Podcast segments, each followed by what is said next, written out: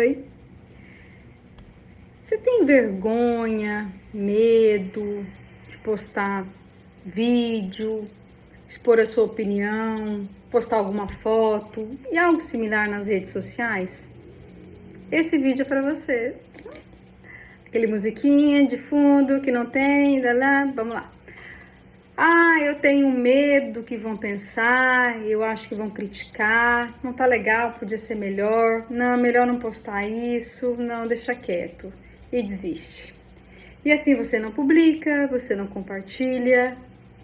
Todo mundo tem algo interessante para compartilhar.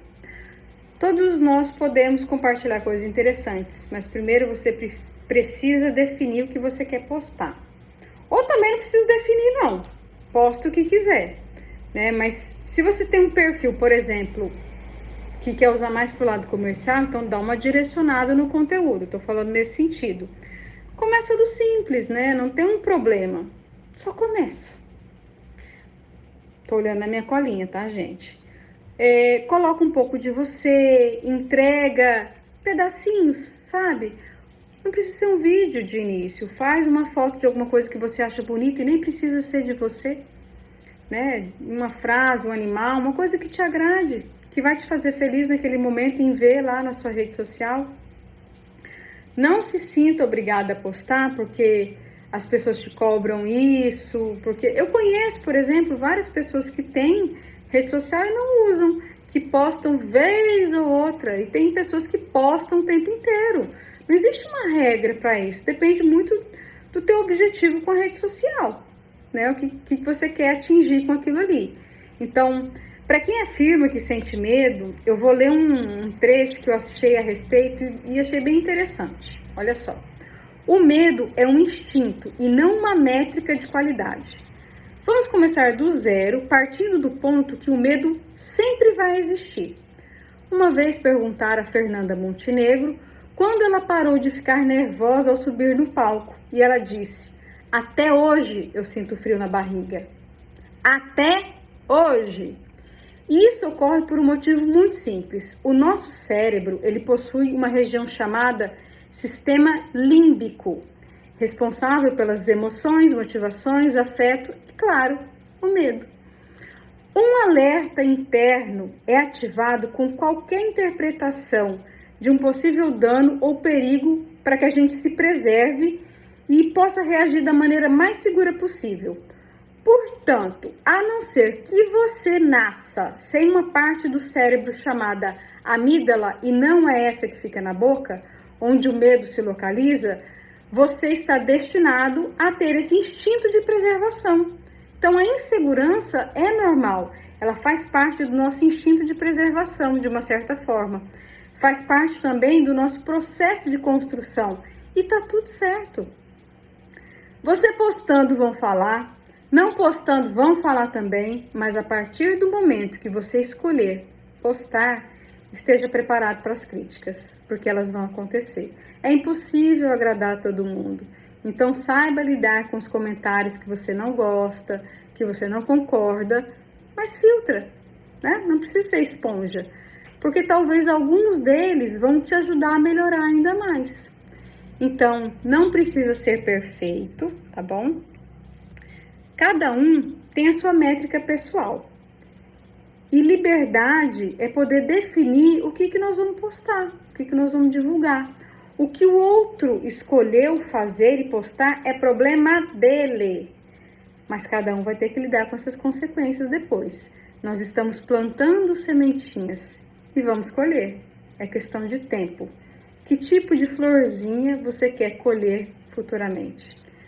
Relaxa, tá? Não está todo mundo olhando para o seu Instagram ou o seu Facebook.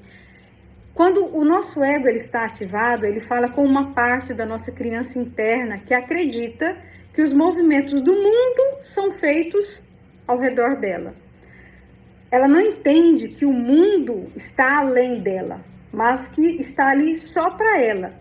E o mesmo acontece em algumas situações que a gente acredita que está sendo foco de outras pessoas. Então, por exemplo, a gente começa a achar que os posts, os comentários são para mim.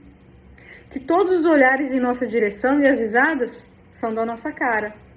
Fato chocante do dia: não são. Simples assim.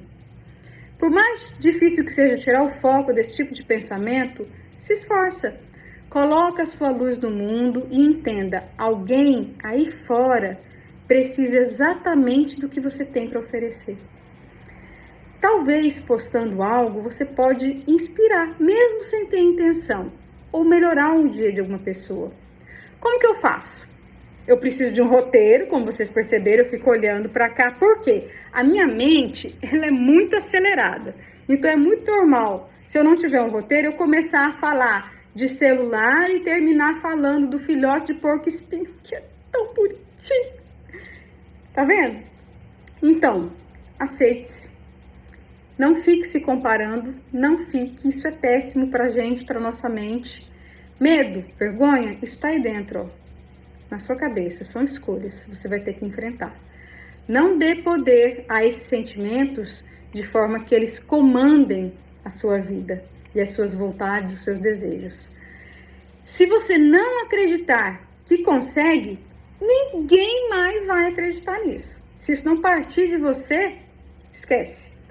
Da mesma forma que várias pessoas falam, nossa, minha voz fica muito estranha no áudio ou no vídeo ou quando eu vou falar microfone. Existe uma explicação científica para isso também. Olha que legal, vou ler aqui, tá? Acontece que, além da propagação do som pelo ar, quando nós falamos e gravamos, também há propagação do som pelos ossos da nossa face. E esse som ele também é captado pelas nossas orelhas.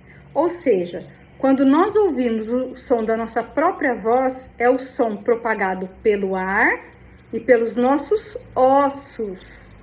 Já quando outras pessoas ouvem o nosso áudio, por exemplo, esse som ele vai sofrer influência apenas do ar.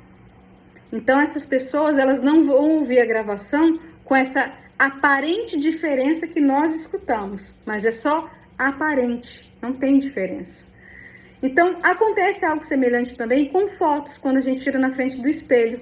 Porque no espelho, às vezes, aparece mais bonita, né? No celular é mais bonito. Por que, que isso acontece? A imagem que a gente vê no espelho ou na câmera frontal do celular, que é a mais comum pra gente, ela é invertida. A gente fica mais bonito, a gente se acha mais bonito. Então, isso não acontece na fotografia. Então, essa situação confunde o nosso cérebro e nos faz gostar menos do que vemos ou ouvimos quando nós não estamos acostumados. Então você não parece ou está mal, você está apenas achando isso. Treine, habitue-se. Se não gostar, é experiência. Tchau, gente.